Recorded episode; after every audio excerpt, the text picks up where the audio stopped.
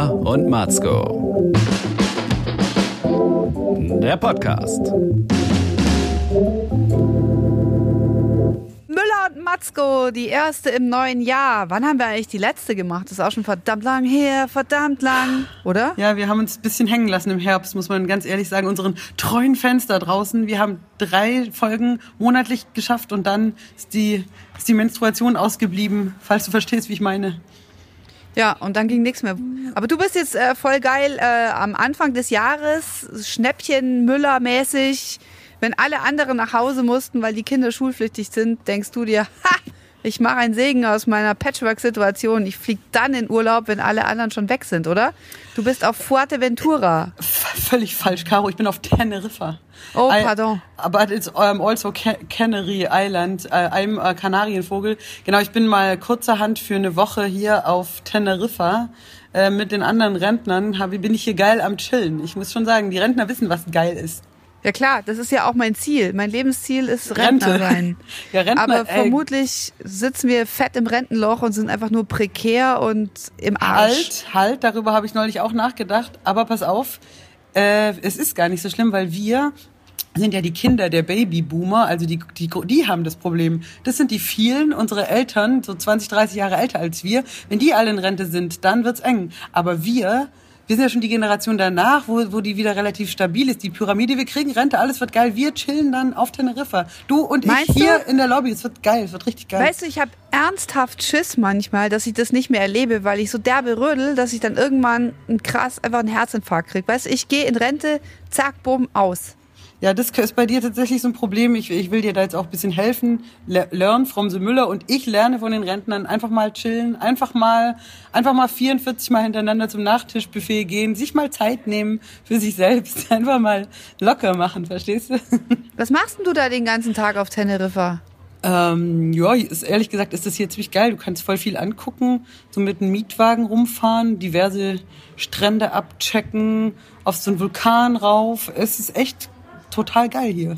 Ohne Scheiß. Auf dem Vulkan war ich auch schon Ja. mal. Aber kannst du dich entspannen? Also wenn du jetzt beschließt, du gehst eine Woche in Urlaub, dann und sagst, Müller, ich muss jetzt echt mal runterkommen, Müller. Klappt es dann? Glaub mir, wie gesagt, ich bin auch sonst entspannt. Ähm, ich bin nicht so krass. Ich bin, aber ich arbeite schon auch immer. Ich check trotzdem meine Mails, beantworte die, schreibe so ein bisschen Texte und so. Das mache ich immer. Aber das, ich ist eher, ich bin eher hier, weil es hier so warm ist und so geil und Strand und das ist halt echt super. Und dann wirst du auch so ein bisschen horny, oder? Du hast ja eh eine wesentlich ausgeprägtere Sexualität. Meine ist ja vertrocknet im, äh, im Workaholic-Modus, ja. Ich habe ja dass- keine Dass Sexualität. du, dass du unsere Sexualitäten so gut vergleichen kannst, das finde ich ähm, interessant. Du warst schon immer die aktivere. Und du warst in unserer Beziehung immer die passive. Du weißt ja, was das bei den Gay Boys bedeutet. Ähm, Naja, sagen wir es mal so. Ähm, auch da bin ich auch relativ konstant, ob Urlaub oder zu Hause. Ich mache Immer geil. immer, Müller immer, macht's immer. immer horny. Milf macht müde Mütter. Ach komm, vergiss es. Hey, so Matzko, du Ja, dagegen du weißt doch, kämpfst dass ich Sex. Ja, ich kämpfe mich durch von Du Job kämpfst zu dich Job. durch, ja. durch, durch die Hölle und du musst jetzt dich auch noch von Karl Dall belästigen lassen oder so, ne? Er hat dich saublöd angeschwätzt. Ich hab's gesehen. Nervig.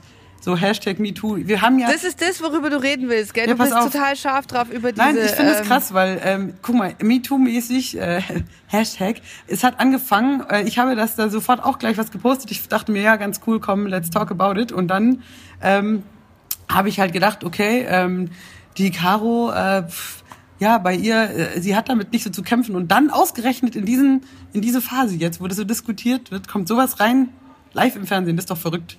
Jetzt musst du auch Nee, Stellung gut, jetzt, nee, jetzt pass auf, nein, so, so einfach ist es nicht. Erstmal müssen wir den geneigten äh, fünf Zuhörern unseres Podcasts erklären, was bisher geschah. Ich arbeitete für eine Fernsehsendung im bayerischen Fernsehen, läuft 22 Uhr. Äh, äh, die heißt Ringelstädter, wo ich der Sidekick bin, wo ich die Barfrau bin. Ja, und in dieser einen Sendung hatten wir eben Karl Dahl zu Gast.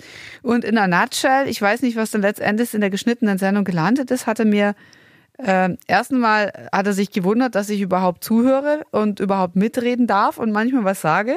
Äh, und dann hat er gesagt, äh, als ich ihn genervt habe, ich soll doch wieder zurückgehen in den Osten, wo ich herkomme. In Osten. Ja, was, also hat mich quasi so als osteuropäische Prostituierte äh, abgestempelt. Nichts gegen osteuropäische Prostituierte. Und hat mir dann auch noch angeboten, ähm, er hat auch noch gesagt, er sei doch eine Top-Partie für jemanden wie mich. Ja, genau, das habe ich, irgend, hab ich irgendwie gehört. Da dachte ich mir schon, okay. Ähm, also die anderen Sachen habe ich irgendwie nicht. Äh, ich so mich gesehen. von ihm bügeln lasse und und, und er dann, ist der Sugar äh, Daddy oder so. Und er ist der Sugar Daddy. Wo ja, ich dann gesagt bei Sugar Daddy kommt mir schon ein bisschen Kotze hoch, wenn ich den Begriff schon höre. Ja und ähm, weißt du, Karl Dall, ist, das hat jetzt viele Facetten. Ja, aber die Sache mit Karl Dall da haben dann viele gesagt, ach komm, das ist halt ein Depp, der hat schon immer so schlechte Witze gemacht, immer unterste Schublade. Wenn man Kaldal einlädt, kann man nichts anderes erwarten. Das ist eigentlich total egal. Warum kann man auch sagen, der lernt ja eh nichts mehr, der ist einfach aus der Generation, vergiss es.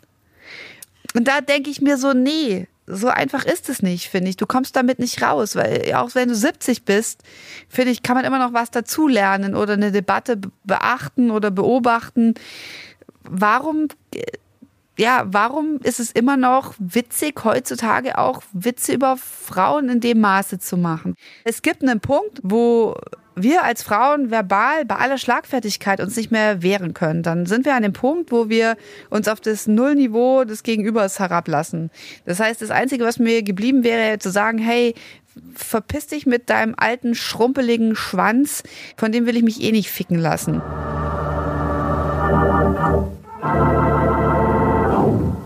So, das ist jetzt aber ein Satz, den möchte ich jetzt sowieso ungern sagen, ganz generell und schon gar nicht dann äh, im öffentlich-rechtlichen Rundfunk. Ja, ich finde ja so, sogar, dass du das gut gemacht hast, weißt du? Du hast, ähm, weil oft ist man auch so, selbst ich bin ja eigentlich auch recht schlagfertig, aber ich bin dann auch oft perplex und äh, da fällt einem nicht viel ein. Klar, du hättest jetzt was auf ihn werfen können oder so, aber das ist da auch nicht du wirst, kriegst nachher noch eine Klage. Ich, nee, ich finde es auch total schwierig. Was willst du darauf sagen? Pff, ganz ätzend einfach. Es ist tatsächlich wohl in Amerika gerade so eine denunziatorische Stimmung. Das, ich will keine Hexenjagd, ja, so wie früher die Kommunisten jetzt auf die Männer eindreschen. Ich will keine prüde Gesellschaft. Ich will auch eine erotische Gesellschaft.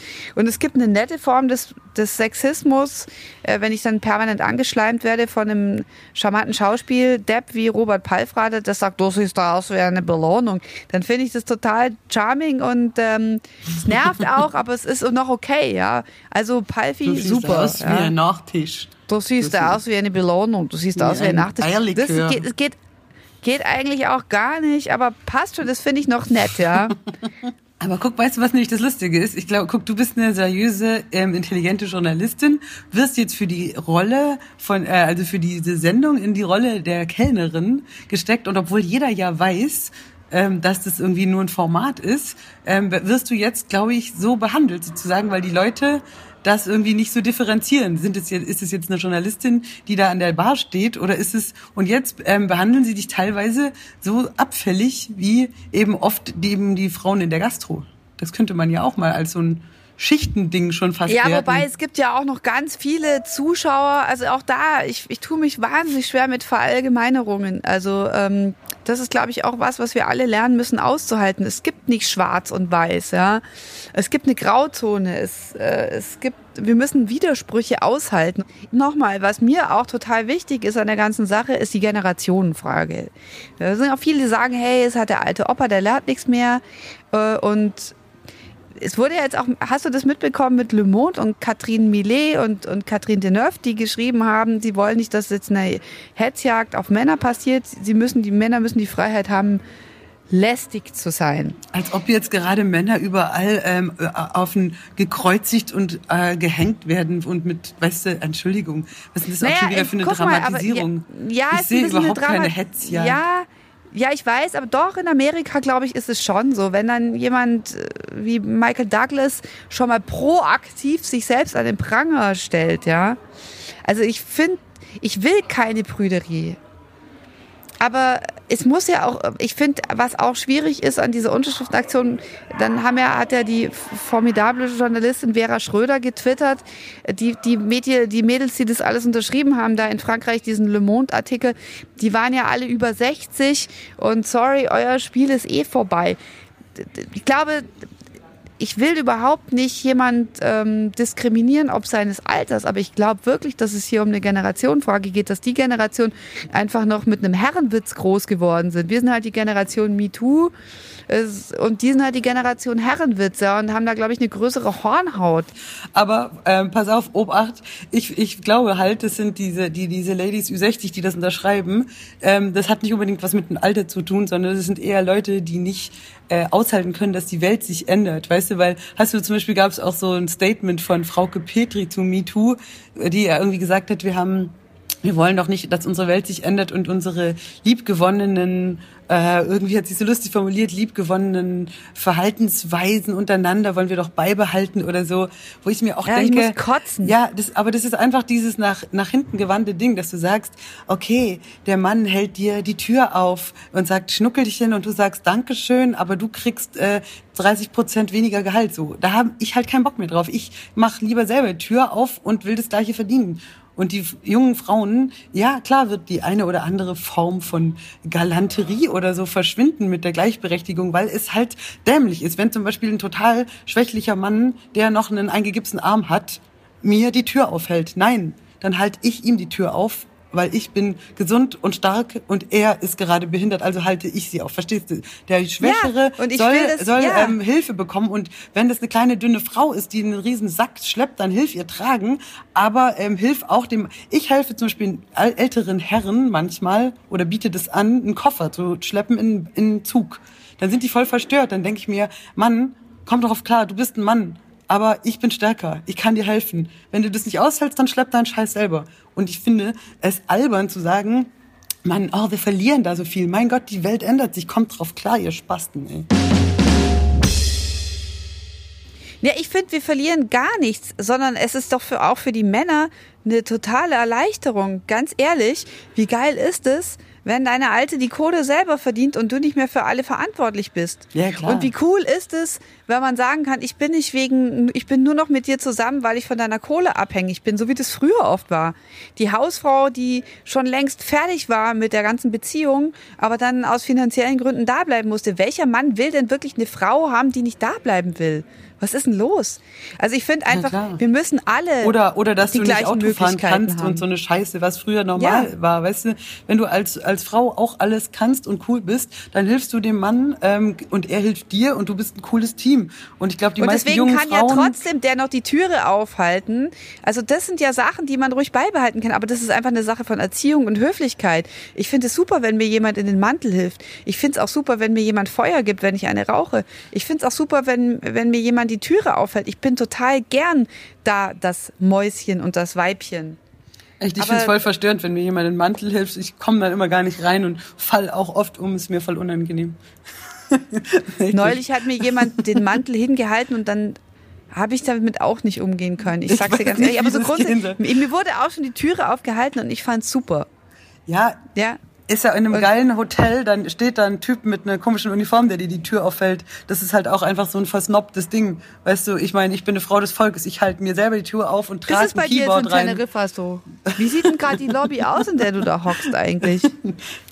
Ja, gerade fächeln mir mehrere Leute mit so großen Palmwedeln Luft zu, damit ich besser atmen kann. Nee, das ist ein ziemlich che- cheapes Ding hier, ganz ehrlich. Und ähm, darf man jetzt auch nicht so laut sagen eigentlich. nee, und ich bin hier hochgelaufen in so ein anderes Stockwerk, damit ich ein bisschen mehr Ruhe habe. Ähm, Teppichboden, Fliesen, bla, alles. Und nachher gibt's da unten Dis Disco Fox. Bla und du? alles. Nachher gibt's was? Disco Fox. So ein Ach, Disco Fox. Rentners Paradise-Style, verstehst du? Die geben sich's nachher dreckig mit Alleinunterhalter und so. Huh, da renne wer kann.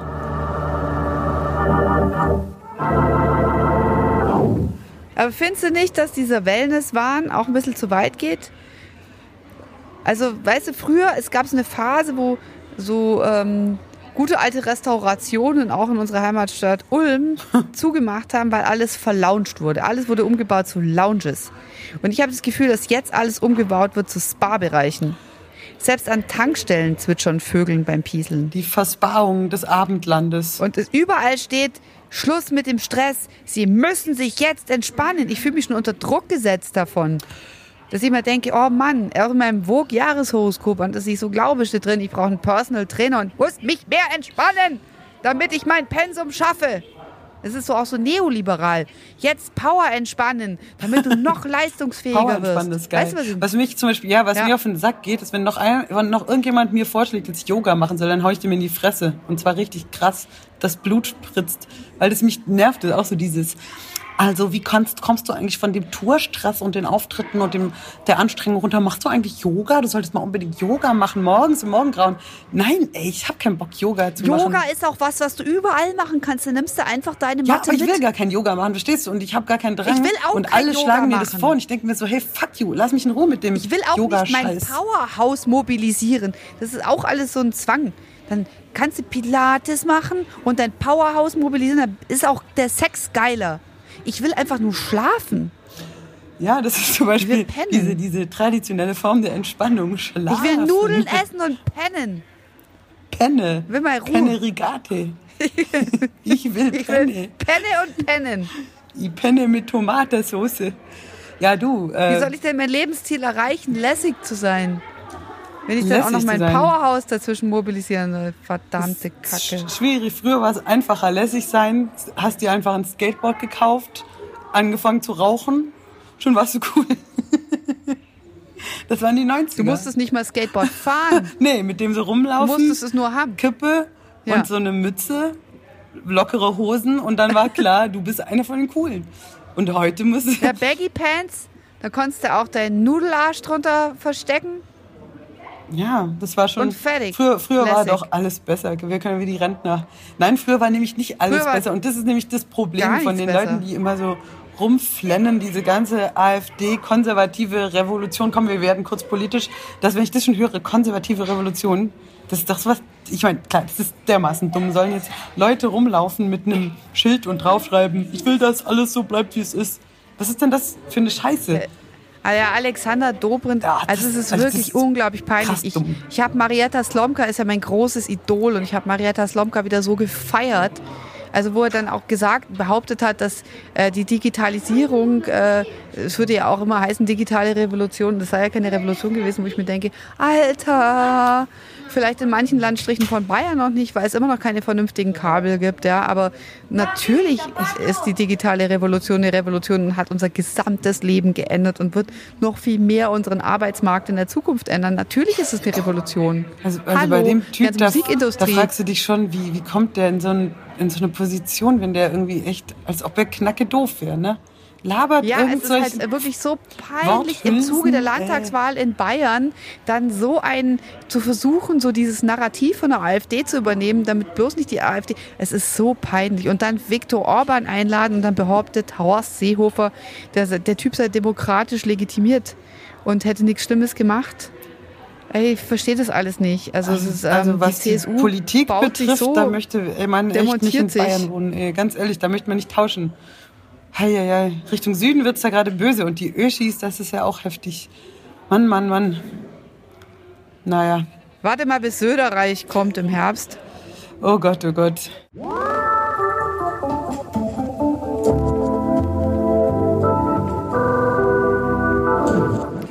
Hey, wir haben jetzt echt ein mieses Problem, Müller. Weißt du, es ist kein Wunder, dass wir keine Hörerinnen und Hörer haben, weil jetzt labern wir hier wirklich. Äh, wir sollten uns wenigstens einen runterholen und ähm, weil Sex sells einfach. Naja, aber hey, weißt du, wir Frauen sollten uns nicht viktimisieren lassen. Wir haben Handlungsoptionen. Äh, sollen sie alle weiter sagen, du siehst aus wie eine Belohnung. Und wenn uns das nicht passt, dann sagen wir halt Hals, Maul. Oder wir schlagen direkt zu. Auch das können wir. Ja, einfach sich wehren. Das ist meine Einfach ein Message. Aufruf zur einfach Gewalt, mal, ja. wenn es reicht, Aufruf zur Gewalt. Einfach mal aufs Maul hauen. Ansonsten sich freuen. Meine Mutter ist zum Beispiel so jemand, wenn die, wenn die- irgendwie so ein bisschen schräg angelabert wird von jemand, der die Freiheit sich nimmt, lästig zu sein, dann erzählt sie mir, das war, der, der war ganz verrückt nach mir. Und dann nimmt sie, findet sie das, das ist super. Der war verrückt nach ihr, es wertet sie auf. Vielleicht bin ich auch einfach über den, über darüber, ja, dass ich mir selber so genüge, dass ich mir denke, ist mir völlig egal, ob mich jemand geil findet oder nicht. Ähm, ich bin verheiratet, Hauptsache der findet mich geil, fertig, ja. Ich brauche das nicht, ich brauche kein Applausometer. Ja, aber es geht ja auch eben drum, ähm, das ist ja okay, wenn man geil Das gefunden werden Währung will. Verstehst du? Ich will auch Ja, geil gefunden werden, aber du geil ja, aber pass auf, es werden? kommt eben drauf an, wem? wann eben. Und ich will aber zum Beispiel nicht, wenn ich die musikalische Leiterin bin am Theater, dass ich vorgestellt werde mit, ähm, die sieht aber geil aus. Verstehst du? Das ist nämlich total unpassend und ich bin ähm, da, weil ich eine äh, gute Musikerin bin und einen Job habe und mich nervt es dann äh, so ähm, knick knack, so hallo Schätzchen von irgendwie so Leuten da be zu begrüßt zu werden. Das, das, das finde ich halt ähm, fehl am Platz im beruflichen Kontext. Das ist nur der Punkt. Privat Nein, in der und Bar finde ich es aber voll was? geil, wenn einer Ja. zu mir herkommt und sagt, ey, du bist aber geil. Ja. sag ich, ja, und du bist auch geil. Und Zeit. hey, du bist geil, voll, voll okay, aber nicht am Arbeitsplatz. Und vor allem nicht, ähm, bitte mich fürs Äußere loben, wenn es darum gar nicht geht. Und das ist der Punkt, finde ich. Äh, Das ist das Schöne am Radio, dass es egal ist, wie du aussiehst, weil du bist einfach nur eine Stimme und du bist ein Inhalt, du bist das, was du sagst. Und ich finde es super, wenn jemand sagt, hey, ihr wart so kackenlustig und klug und es hat mir einen neuen Impuls gegeben, eine neue Sichtweise, eine neue Perspektive aufgemacht. Das finde ich eine super Bestätigung. Genauso, wenn ich äh, die Zugspitzbahneröffnung moderiere und ich sage, die größte Stahlstütze der Welt, meine Damen und Herren, wer kann danach kommen? Nur Joachim Herrmann. Und dann sehe ich Ilse Aigner, CSU Ilse Aigner auf dem Stuhl sitzen und sie bricht ab vor Lachen. Und, und Joachim Herrmann entgleist kurz das Gesicht. Das sind die Momente, wo ich denke, hey, ganz ehrlich, ich pfeife auf einen Orgasmus, weil das ist echt ganz schön geil. Das war ein super Moment. Das Joachim Herrmann aber ist das nicht Gesicht kommen sehen, dass du Orgasmus sagst. Nein, weil Mhm. es, es kann ja, ich finde, das ist alles auch so sexualisiert und ich will keine prüde und unerotische Gesellschaft. Aber es gibt auch noch andere Formen von, äh, von einer Befriedigung, um es so platt zu sagen. Die, die Frage ist ja immer, was, was hast du denn für einen Beruf? Also wenn du zum Beispiel halt Model bist, ist es schon völlig okay, wenn man dich auf dein Äußeres reduziert, ähm, weil es darum geht, ja? Oder wenn du halt, aber wenn du eben Das was, finde ich auch so langweilig. Wenn du auch was weil das anderes ist ja machst, wirklich dann was, du was das nicht. vergeht. ja, Ich bin da aber auch so ein scheiß protestantischer Leistungsfreak, ja. Ich will mir was erarbeitet haben und dann irgendwie die Lorbeeren ernten. Und ein Model, dass du dann halt, du bist halt einfach genetisch gesegnet, ja. ja, es gibt aber auch Fitnessmodels, die müssen voll viel machen für ihr Aussehen. Ja, und dann müssen die aber voll viel trainieren, aber dann, hey, ganz ehrlich, das vergeht doch alles. Ja. Ich bin da aber so konservativer Spießer, ich will irgendwas, was bleibt und Bestand hat und nachhaltig ist. Ja gut, aber vielleicht kriegst du auch irgendwann Demenz und dann ver ver vergeht auch dein Gehirn. Ja, pff, eh. Das war doch wieder ein positiver Satz von dir.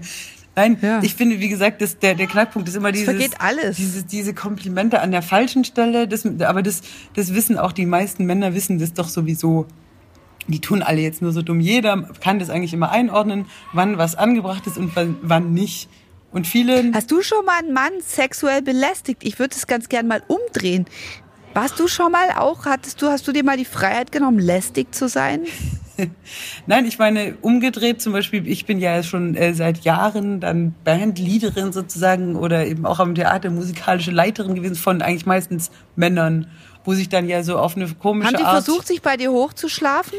Ähm, das jetzt nicht, aber das sind so dieses Umgedrehte ähm, gibt natürlich auch einerseits natürlich bringt es äh, viel Lustiges als Möglichkeit, dass ich halt so natürlich solche im Spaß auch solche Sprüche machen kann, aber man merkt dann halt schon, es ist ja ein Machtding, weißt du? Und, die, und äh, wenn du auch zum Beispiel die Bezahlung äh, regelst, da kannst du schon halt du, über die die Ja, Menschen kannst halt du, eine- aber hast du. ähm, Hast du? natürlich nicht. Also ich habe jetzt äh, noch- äh, noch nicht gesagt, äh, wer hier mir. Ähm, Aber hast du drüber nachgedacht? ähm, das jetzt auch nicht, aber man macht solche Witze dann und sagt, hey, ähm, na Jungs, ich habe dann Geburtstag und wer mir jetzt hübscheste Kompliment macht, keine Ahnung, machst halt so, so Witzchen. Ja, geil. Und dann äh, finden es auch alle witzig, aber im Grunde merkst du halt Ja. schon, dass es sich so umdreht, äh, dass es mehr eben Macht als Geschlecht ist letztendlich. Und ich könnte mir da halt schon viel mehr auch äh, rausnehmen. Und gerade am Stadttheater habe ich mal eine Produktion gemacht, da waren nur Männer, die Darsteller, und ich habe da Regie gemacht. Und dann hat auch der eine immer so, hallo, schönen guten Morgen, du siehst aber gut aus. Kn- Immer so als Gag, so ich schleime mich bei ihr ein, dann wird meine Rolle größer und so. Dann merkst du aber halt, okay, krass, äh, so ist es jetzt. Ihr, das könnt euch jetzt, das verstehst du, umgedrehte äh, Machtverhältnisse. Und das ist dann irgendwie schon schräg.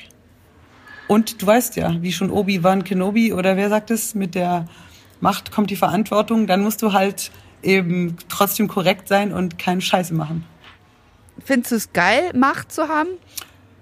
Ähm, ja. Nein, also ich tatsächlich Klar. bin ich gerne äh, Ja, in, im. Team. Äh, ich arbeite gerne in einem Team, aber bin schon gerne derjenige, der das letzte Wort hat. Geil, derjenige, der, ne? Diejenige, die. Zum Beispiel auch im Theater so Regie mache ich wirklich gerne. Im Grunde geht es ja darum, auch Vorschläge einzusammeln und dann eben zu entscheiden, wie wird's jetzt gemacht. Da nehme ich das nehme ich mir schon gerne raus, ja.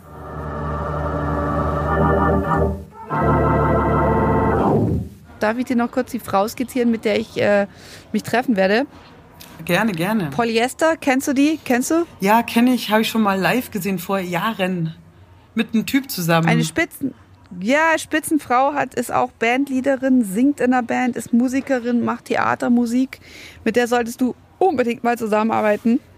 Ähm, äh, ist eine Spitzenfrau, äh, hat neulich mit Bilderbuch aufgelegt in den Kammerspielen zu München, ist wahnsinnig hochbegabt und wunder wunderschön, das muss man einfach sagen. Selbst wenn sie nicht singt, sondern nur schweigt, schaut man ihr gerne zu, weil sie so ein wunderbares, exotisches Wesen ist. Ist auch Mutter, macht Theatermusik, pendelt gerade zwischen Zürich und München und ich frage mich immer, wie sie das vereinbart mit Kind und Beruf. Und das werde ich sie alles fragen. Das wird super. Und dann reden wir, dann äh, reden wir das nächste Mal drüber, wenn du von deiner Rentnerinsel zurück bist. Und jetzt entspann dich gefälligst. Müller und Matzko. Das Interview. Du bist Frontfrau in einer Jungsmannschaft. Die Band heißt aber ja eigentlich so wie du, oder? Sie ist schon nach dir benannt. Also Bandname ist, ist mir eigentlich total egal. Ich hatte gar keine Lust, mich damit zu befassen. Ich habe aber zu der Zeit total viele John Waters Filme angeschaut und dann hat sich das eigentlich ein bisschen ergeben aus meinem Spitznamen und aus dem sehr guten Film Polyester von John Waters wurde das dann unser Bandname. Aber ich wollte da eigentlich gar nicht so viele Gedanken dran verschwenden, sondern Musik machen. Siehst du das als was Besonderes, die Frontfrau zu sein, oder ist das aus Versehen passiert?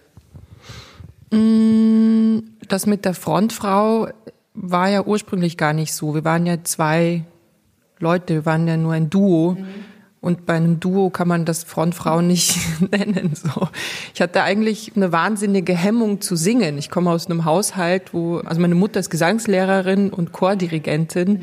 Und ich bin mit diesem Singen so groß geworden, dass ich irgendwie sehr schwer meine eigene Sprache gefunden habe als Sängerin. Und ich habe eigentlich diese Band gegründet, weil ich unbedingt singen wollte. So, ich wollte einfach eine Band haben, wo das obligatorisch ist, dass ich singen muss. Also für mich ist das eigentlich eine, eine neue Erfahrung. Ich empfinde mich eigentlich als Teil von einem Kollektiv, dass ich da vorne stehe. Das ist jetzt eigentlich erst, also wird mir eigentlich erst langsam bewusst, dass das etwas anderes ist, als weiter hinten in der zweiten Reihe ein Instrument zu spielen.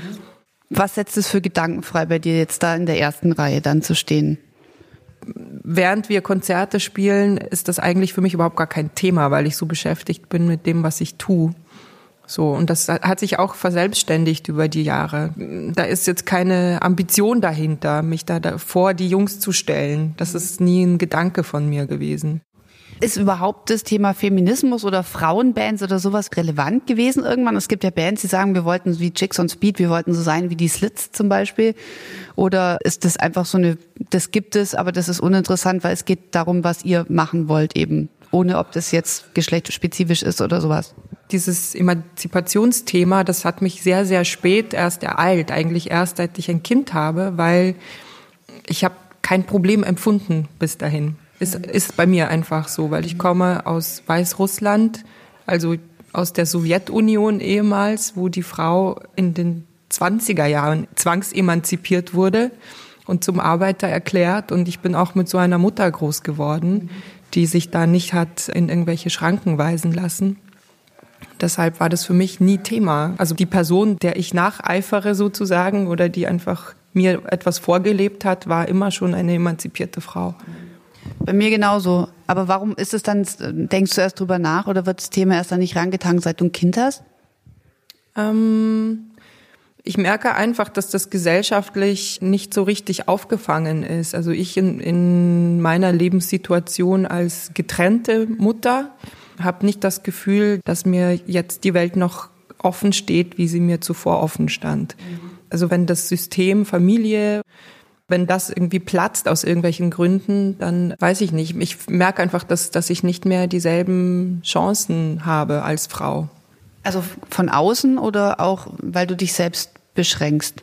Nee, also bei mir ist es eigentlich nur ein logistisches Problem erstmal. Das andere, das kommt dann natürlich noch oben drauf mit dem schlechten Gewissen. Das kennt, glaube ich, jede Mutter auf eine Art. Aber erstmal nur organisiert zu bekommen, wie man ein Schulkind betreut, während man in, im Ausland arbeitet und pendelt. So, das, das alleine ist schon ziemliche Aktion, die natürlich da Leute mit hineinzieht, Großeltern und so, Freunde, die da einfach mithelfen müssen, wenn ich dem Luxus nachgehen möchte, mit meinen Talenten zu arbeiten und nicht mit etwas, das mir vielleicht keinen Spaß macht. Du bist ja gerade in Zürich und ihr habt äh, Premiere nächste Woche von einem neuen Stück, wo du die Theatermusik machst. Wie schaffst du das dann? Also logistisch gesehen, wenn du zwei Wochen am Stück weg bist? Ja, also das zwei Wochen am Stück sind das nicht, aber ich mache das natürlich total auf Kosten meines Schlafs, ja. Und ich, ich rede nicht so gerne darüber, weil ich mich grundsätzlich sehr ungern beschwere oder so oder rumjammere, aber das passiert halt dann eben auf die Art, dass es total nahtlos ist, ja. Ich springe von der Probe direkt in den Zug, um nach Hause zu fahren und mein Kind entgegenzunehmen. Damit ich einen Abend länger zu Hause habe, wie heute zum Beispiel, nehme ich dann morgen um 6 Uhr früh den den Zug, um dann pünktlich auf die Probe zu kommen. Mhm. Das kriegt natürlich niemand mit. Die anderen Leute kommen halt von zu Hause. und, und ich Aber jammern magst du nicht, weil es Karma dann nicht stimmt. Und, oder weil du dich privilegiert fühlst, dass du das überhaupt machen kannst, alles. Also genau, erstmal bin ich einfach nur dankbar, dass ich meinen Beruf nachgehen darf und zwar eben in einer so crazy Konstellation. Das ist für mich schon echt ein totaler Segen, Plus bin ich einfach auch auf die Art erzogen worden, so, dass man nicht jammert, sondern die Zähne zusammenbeißt und sein Ding macht. Wie erklärst, würdest du jetzt ein Kind erklären, meiner Tochter zum Beispiel, die heute auch hier dabei ist, wie würdest du ihr zum Beispiel erklären, was du beruflich machst? Ich glaube, das nennt sich Kulturarbeiter. ich helfe, ein Stück zusammenzukleben, ein Theaterstück. Ich bin, ich bin halt Musikerin, das habe ich gelernt. Ich spiele mehrere Instrumente und ich singe. Und das versuche ich an die Orte zu bringen, wo das gewünscht und gewollt ist. und wo jemand Geld dafür bezahlt im besten Fall. Kannst du sagen, wie viel von dem, was du machst, definiert auch dich als Privatperson? Also wie viel von dem, wie du bist, ist der Job? Ich mache ja sehr viele unterschiedliche Sachen. Das müsste ich jetzt genauer wissen, was du meinst. Weil wenn ich im Theater arbeite, arbeitet natürlich ein wahnsinnig großes Kollektiv von Leuten. Da ist Regie, da gibt es jemand, der sich über die Bühne Gedanken macht, über die Kostüme. Ja, also das ist im Theater eigentlich sehr selten, dass man da am Ende sagt, das unterschreibe ich jetzt 150-prozentig, was ich da gemacht habe, weil man da immer wieder eben nachjustieren muss oder mit Leuten Kompromisse machen, ja, die irgendwie ihre Sachen auch machen müssen. Mhm. So, das ist mit der Band oder jetzt mit mit der Musik von Polyester natürlich was völlig anderes, ja, weil das ist dann zu dem Zeitpunkt, wo eine Show passiert oder wo eine Platte rauskommt, hundertprozentig das, was was ich machen will. Mhm. Wir haben so einen kleinen Fragebogen entwickelt. Frage eins: Wer wärst du gern? ich bin ganz gerne ich. Ich, ich finde das gerade erst. Das finde ich eigentlich das Interessanteste gerade.